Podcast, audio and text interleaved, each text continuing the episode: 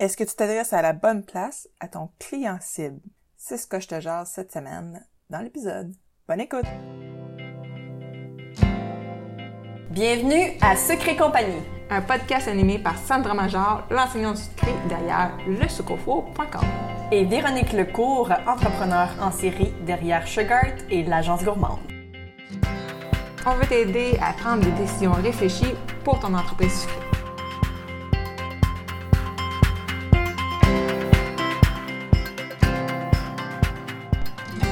Dernier épisode de podcast, Sandra a fait un épisode solo, puis elle a parlé que tu ne pouvais pas vendre le même produit à tout le monde. Et j'ai goût de continuer sur cette lancée-là pour te faire réfléchir à comment tu peux atteindre ton client cible, ton consommateur cible.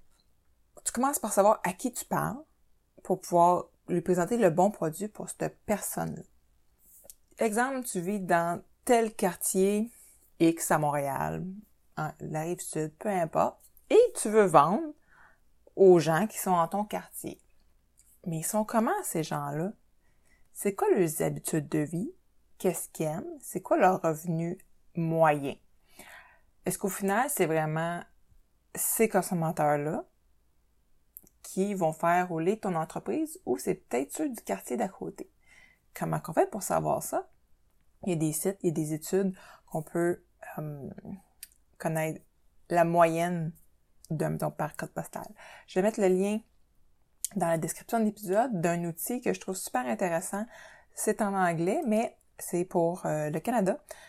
C'est une firme qui a divisé le Canada en 67 segments de population et c'est via le code postal. Donc, moi, j'ai mis mon code postal et ça me donne que c'est le segment évolution urbaine.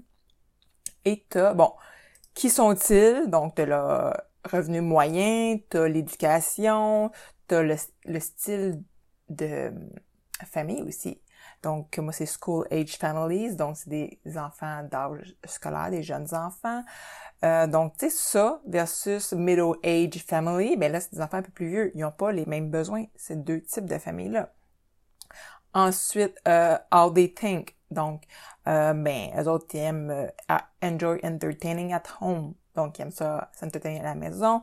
Euh, fait que, probablement que tu vas peut-être offrir quelque chose à être livrable chez eux plutôt qu'ils viennent le chercher chez vous.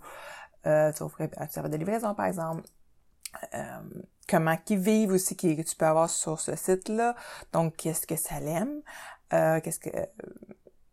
Et puis, par exemple, ça, ça mentionne que ça regarde, euh, ça prend, euh, ceux qui habitent dans un secteur comme le mien, ça prend souvent le métro. Et ils lisent le journal dans le métro, donc ils voient les annonces aussi dans le métro. C'est là où est-ce que je veux m'en venir. Un coup tu connais les habitudes de tes consommateurs cibles et tu peux avoir différents segments pour différents produits aussi. Et tu vas venir t'adresser à ces segments-là de manière différente. Tu vas le faire aussi sur des plateformes différentes, sur des médias différents. Et là, je dis médias parce que faut aussi sortir des réseaux sociaux. Je m'explique. Je sais qu'il y en a plusieurs, que le business n'est que visible que sur les réseaux sociaux, que sur le web. Et je sais, j'en suis une des premières à pousser beaucoup là-dessus. Mais il y a aussi d'autres alternatives pour te faire voir. Tu peux, tout dépendant de comment ta, ta clientèle cible consomme, tu peux faire un partenariat avec une autre boutique, un peut-être pignon sur rue pour pouvoir y mettre des pamphlets, peut-être même faire des mini-événements. Bon, c'est sûr que là, on est dans le temps de COVID, là, je lance des idées comme ça pour peut-être que c'est éventuellement. Euh, mais il ou tu sais, c'est peut-être de mettre des échantillons de tes produits euh, telle journée, les gens peuvent partir avec un petit échantillon une promotion avec euh, mettons, euh, mettons une boucherie fine dans ton quartier. Et puis là, tu t'associes avec, avec cet endroit-là. Il y a ça.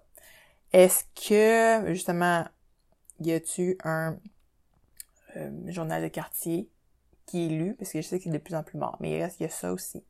Il y a, mettons, si tu vises les parents de jeunes enfants, euh, pour dans les anniversaires.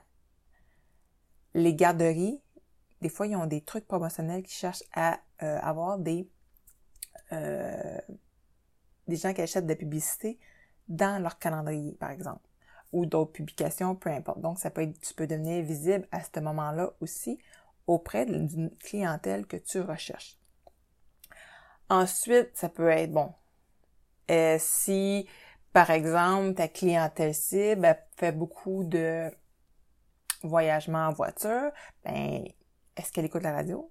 Euh, c'est quoi qu'elle écoute? Est-ce que c'est est-ce que tu vas venir faire euh, des pubs sur Spotify? Est-ce que c'est ça qu'elle écoute pendant qu'elle est en voiture? Ou elle écoute plutôt la radio parler? Euh, etc. C'est toutes des, choses à penser sur comment que ton client cible vit et réfléchit. C'est sûr qu'il y a différents coûts associés à ça aussi qu'il faut évaluer, mais il faut regarder aussi le coût d'acquisition versus le, revenu d'une vie qu'un client t'amène. Parce que un couple de réussir à avoir un client, le but après ça, c'est de le fidéliser et de le conserver. Parce qu'il coûte le plus cher, c'est de l'acquérir, ton client. Donc, si tu as pris du temps pour acquérir un client qui au final il est vraiment pas dans ta clientèle cible, ben tu veux pas avoir à refaire toujours le même travail d'essayer d'aller chercher toujours de nouvelles clientèles, toujours aussi toujours ça. Et puis là, je vais revenir aussi sur un point qui a été mentionné dans le groupe Sucre et compagnie. Il y a quelqu'un qui demandait l'opinion des autres à propos de s'il avait déjà fait affaire avec des Instagrammeurs. J'aime vraiment pas ce terme-là.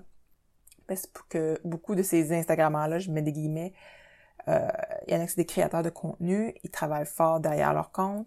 Euh, à moi, j'ai peut-être un préjugé, mais ceux qui sont cute en bikini, que là, euh, c'est à peu près ça le contenu. Je trouve ça un peu vide, mettons, comme contenu. Mais c'est pas avec ce genre de personnes-là que tu vas être associé.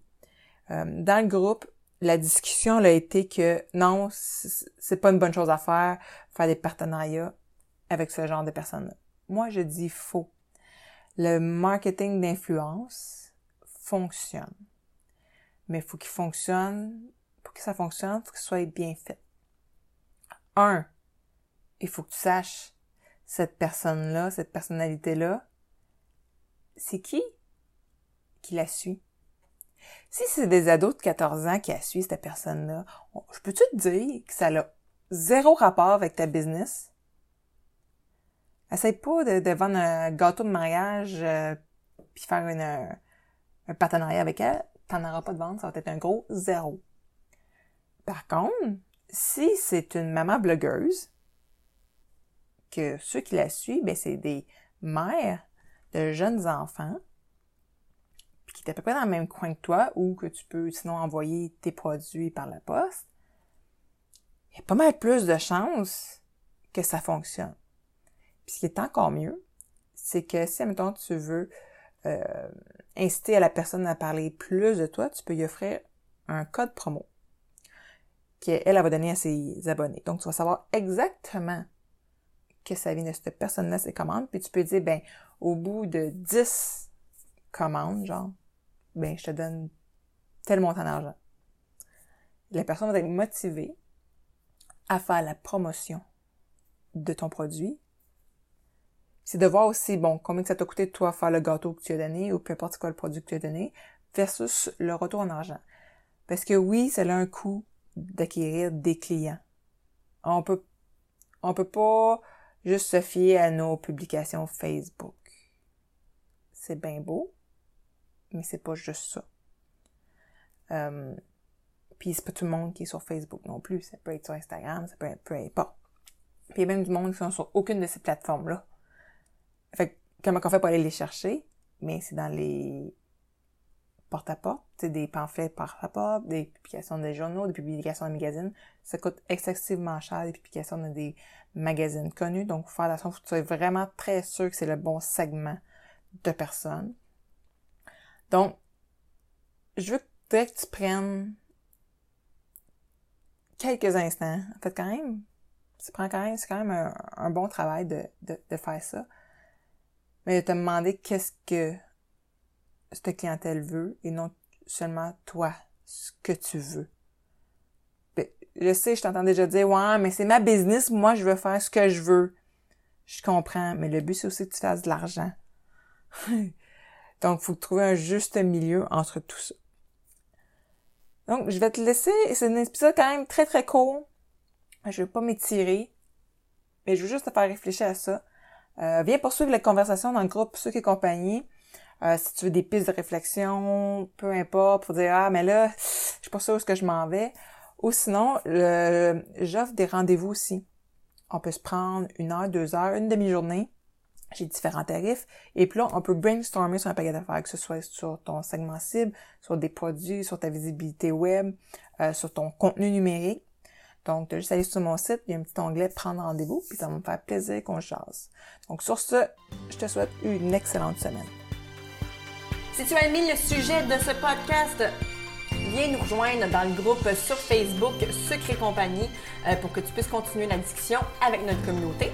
Si tu nous écoutes sur l'application de Apple Podcast, j'aimerais t'inviter à laisser un review et un 5 étoiles parce que comme ça, ça va nous permettre de nous faire découvrir aux gens qui ne nous connaissent pas, puis ça pourrait les aider dans leur business aussi. On t'invite aussi à faire un screenshot de l'épisode que tu écoutes en ce moment, euh, de sorte que tu puisses ensuite le partager sur Instagram. Tu peux me taguer moi avec le sucre four et Véronique avec Agence Gourmande. Comme ça, on va pouvoir te repartager dans nos stories pour que tu puisses te faire découvrir par notre communauté.